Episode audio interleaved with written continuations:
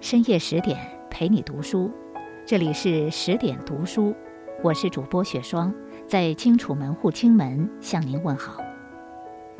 今晚我们和您一起分享的是作者李布衣的文章《年少不懂桃源情，中年方现刘关张》。如果喜欢这篇文章，可以在文末点个赞。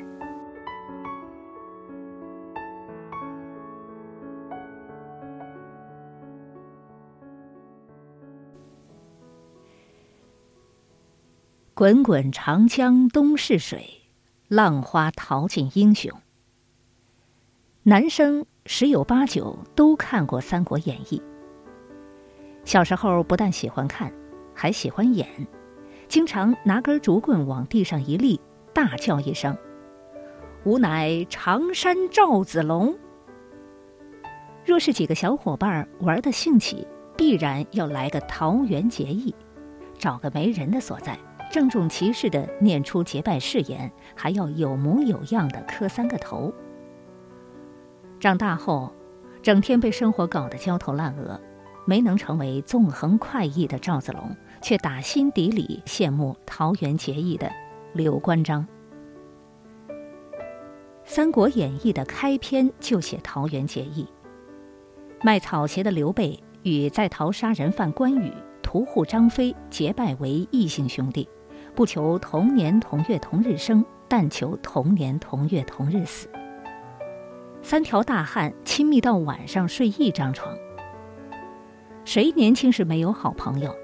那时的友情骄阳似火，山花烂漫，大家不分你我，一起打球，一起去澡堂子里洗澡，一起喝醉了在街上游荡，为追到喜欢的女孩一起出谋划策，约好一直做兄弟。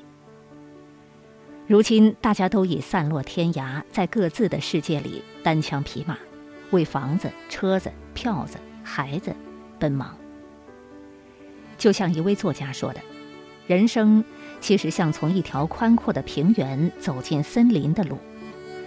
在平原上，同伴可以结伙而行，欢乐的前推后挤，相濡以沫；一旦进入森林，草丛和荆棘挡路，情形就变了。”个人专心走个人的路，寻找个人的方向，而年少热血约定的话也变得可笑而肉麻。原著里，徐州一战，三兄弟被打散，关羽被大军包围，曹操派张辽来劝降。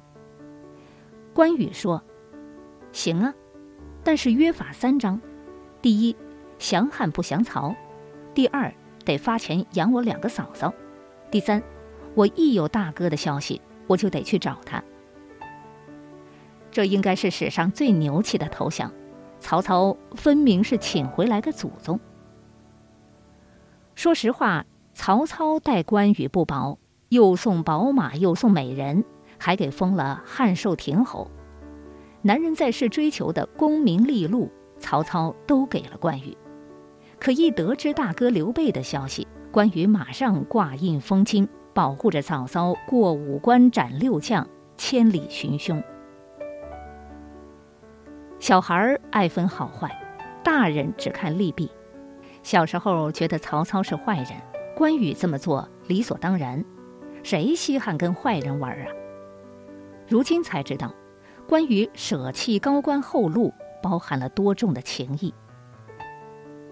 步入社会就会发现，友情、姐妹情、兄弟情，并非年少时以为的那般坚不可摧。生活的残酷会将他们逐一腐蚀，剩下的就是权衡利弊、斤斤计较，甚至尔虞我诈。最初大家都是刘关张，可多少人后来却成了《甄嬛传》。反观刘关张一直不离不弃，不但齐心协力打下一片江山。而且成功后依旧兄弟一心，怎不让人羡慕？电影《中国合伙人》中有句台词，大意为：千万不要跟丈母娘打麻将，千万不要跟想法比你多的女人纠缠不清，千万不要跟最好的朋友合伙开公司。表哥当年就是跟好朋友合伙开公司，如今肠子都悔青了。表哥毕业后做工程师，二十七岁有了点资本，拉着两个好朋友在广东开工厂。创业初期，大家都满腔热情，一心想把厂子干起来，通宵加班也毫无怨言。接了大订单，人手不够，都是挽起袖子就上，谁也不计较。有一次谈合作，三个人被对方两个东北大汉灌趴下了，半夜里搀扶着走到珠江边上。对着浩浩不绝的江水吼叫，要买车买房，要赚他一百个亿，要修大别墅。表哥那时候以为大家关系能好一辈子，不到四年时间，工厂就达到了一定规模，大家有钱了，开始坐下来扯皮。因为股份问题，谁都觉得自己付出的多，谁都不愿意吃亏，胜利的果实，谁都想吃最大的。其中一个朋友是技术型的，觉得自己吃了亏，正好一家大工厂高薪聘请他，于是他走了，带走了三分之一的股份。另一个朋友没走，还往厂里带人，带的都是他的亲戚，七大姑八大姨，找不到事儿的都往里带。关键是他们没有经过培训，根本不会操作机器。他一个舅舅五十多岁了，一上来。连环打坏三台机器，损失达十几万。产品质量检测的时候，表哥当场发火，因为残次品跟合格产品一样多，别说赚钱，还要倒亏。两个好朋友之间没有讲和，工厂卖了，各回各家，钱没赚到什么，朋友还没了。表哥告诫我，过了三十岁就不要太相信朋友。大家都想着顾全自己，谁还顾得上你？王小波说：“人在年轻的时候觉得到处都是人，别人的事儿就是你的事儿；到了中年以后，才觉得世界上除了家人，已经一无所有了。”是的，年轻时大家都心怀天下，想劫富济贫，仗剑天涯；人到中年发现。养家都够呛，上有老下有小，肩上要挑起整个家庭的风雨，此时就是过河卒子，只能拼命向前。关二爷一千多年只有一个，更多的是平凡的中年人，每天被生活压得喘不过气，自己的生活都是满地鸡毛，谁还有空顾及他人？小时候读《三国演义》，觉得刘备就是作死。关羽被害后，诸葛亮苦苦劝他不要起兵伐吴，他不听，还要御驾亲征。结果玩完，火烧连营，七十万大军被陆逊一把火烧没了，自己也病死在白帝城。如今却觉得，刘备或许不是好皇帝，但绝对是好兄弟。人到中年，就会感受到人情似纸张张薄。就算一奶同胞的骨肉兄弟，彼此之间也会产生隔阂。父亲三十多岁离的婚，那个我应该叫妈的女人带人来抄家，把值钱的东西都搬走了，带不走的就地毁掉。我爸带着我，日子过得艰难不说，更重要的是受人白眼。有年端午，父亲领着我去了大伯家，大人们自行聊天去了。一个比我大两岁的表哥跑过来找我玩。他在大伯家已经是轻车熟路了，玩到后面，他把我拉到厕所，然后一脸坏笑，围着马桶尿了一圈，怂恿我也这么做。我当时傻，觉得好玩，也跟着尿了一圈，结果东窗事发。吃饭的时候，大伯直接沉下脸，盯着我问：“是不是我干的好事儿？”才上学的我吓得只知道点头。大伯没有说我，却对我父亲说：“孩子没娘，你就要好好教，这里又不是你们农村。”我对这句话至今记忆犹新。我没有看到当时父亲的脸色，只记得。他直接就拉着我出了门后来才知道，父亲当年想开个店，是去找大伯借钱去的。可那句话，让父亲寒了心。人生就如同大江东去，往往一个大浪打来，友谊的小船说翻就翻。当时间、距离、家庭、利益的浪潮一个个拍过来，友情、兄弟情往往被打得七零八落。闰土是鲁迅先生笔下的人物，在故乡中。是我小时候亲密的玩伴，多年后再见，却是另一番情景。啊，闰土哥，你来了！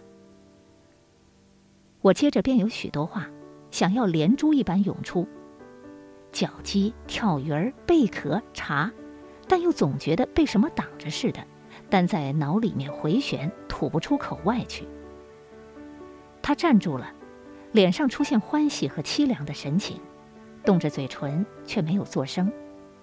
他的态度终于恭敬起来，分明的叫道：“老爷。”我似乎打了个寒噤。我就知道，我们之间已经隔了一层可悲的厚壁障了。我也说不出话。这让我想到了东子。东子年轻时为人豪爽热情，知交遍天下。毕业几年，创业没有什么起色，家里又添了一张小嘴吃饭，只好出去找工作。面试后进了一家大公司，干了快一个月，遇见了好友 L。东子当时惊喜地叫了 L 的全名，L 笑着跟他打招呼，有些不自然。他旁边跟的助理不满地说：“这是总经理。”吃饭时一直都是东子在说，L 的态度不冷不淡，恰到好处，嘴里也都是一些客套的场面话。心大的东子也觉察到了尴尬，吃到后面他也无话可说了。后来东子说，当时 L 就坐在面前。可我就感觉两个人中间隔着一条河，一条再也过不去的河。年轻时，我们与朋友把酒言欢，促膝长谈；多年再聚，就会发现，彼此已经隔了一层可悲的厚壁障。当年的无话不说，变得无话可说，只能频频举杯，然后各自沉默。而刘关张桃园结义后相互扶持，走过几十年风雨，如今羡慕他们，实际上正是羡慕那份不为岁月所败、不被距离所伤的情谊啊！人生是一场修行，中年是最磨人的一关，烦心事儿越来越多，朋友越来越少。仔细想想。其实并不是失去了一些朋友，而是岁月为我们筛选了真正的朋友。请一定要珍惜那些被生活捶打过，却对你依旧真心的人。浪潮打不翻的都是友谊的巨轮，最后留下来的必然是最珍贵的人。不欢而散的，也请铭记共同经历过的美好年华。毕竟，那些躺在你黑名单里的人，也曾驾着五彩祥云而来，照亮你的整个世界。在文章的结尾，想告诉大家一个好消息：十点读书开放了一座免费开放的成长图书馆，十天陪你听本书，想和你一起在阅读里遇见更好的自己。在这里有解忧杂货店、肖申克的救赎、简爱这样影响全世界的经典名作，也有自控力、非暴力沟通这样的职场实用宝典，免费开放十天陪你听本书。如果你有兴趣，欢迎搜索关注微信公众号“十点读书”，进入成长图书馆，跟我一起阅读好书，成为更好的自己。